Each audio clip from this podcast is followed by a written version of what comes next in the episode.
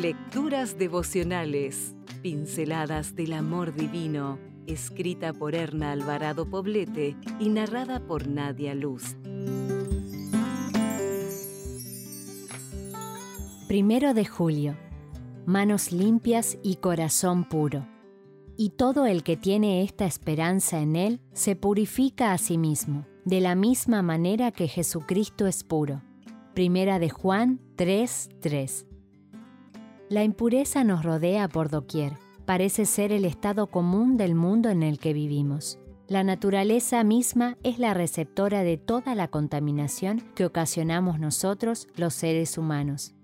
Nuestro planeta enfrenta un caos ecológico que solo la mano de Dios podrá detener. Los mares, los ríos, todo parece bajo el peso de siglos de transgresión de las leyes de Dios. Solo en la zona metropolitana de la Ciudad de México se concentran más de 20 millones de personas. Circulan millones de automóviles todos los días y hay miles de fábricas, hoteles y hospitales que entre todos generan alrededor de 19.000 toneladas diarias de desechos. Todos ellos están haciéndonos pagar un peaje en cuestión de salud. La impureza y la contaminación no solo afectan al medio ambiente, también al ámbito de las ideas, de los valores éticos y de la moralidad. La pureza en términos de santidad, castidad, bondad, honradez y fidelidad se está extinguiendo ante nuestras miradas. Para dar paso a la búsqueda del éxito, el poder, el dinero, la influencia o el placer, que tan a menudo llegan de la mano de pensamientos y actos impuros y lo que es todavía más grave, las instituciones encargadas de la transmisión de valores como el hogar, la iglesia o la escuela, están perdiendo fuerza e incluso están en peligro de desaparecer tal como las conocemos.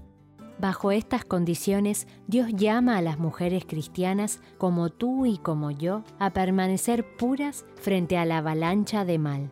Es tiempo de asumir con fe y fortaleza la responsabilidad de mostrar a otras mujeres que los preceptos de Dios están vigentes y que vivir respetándolos es el camino más elevado.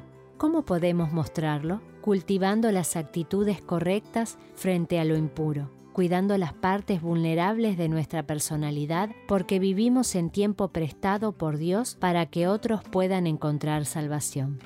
¿Quién subirá al monte del Señor? ¿Y quién podrá estar en su lugar santo? El de manos limpias y corazón puro, el que no ha alzado su alma a la falsedad ni jurado con engaño.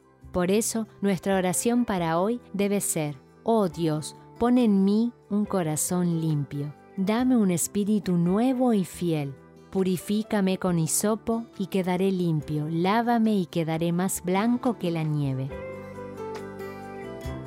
Si desea obtener más materiales como este, ingrese a editorialaces.com.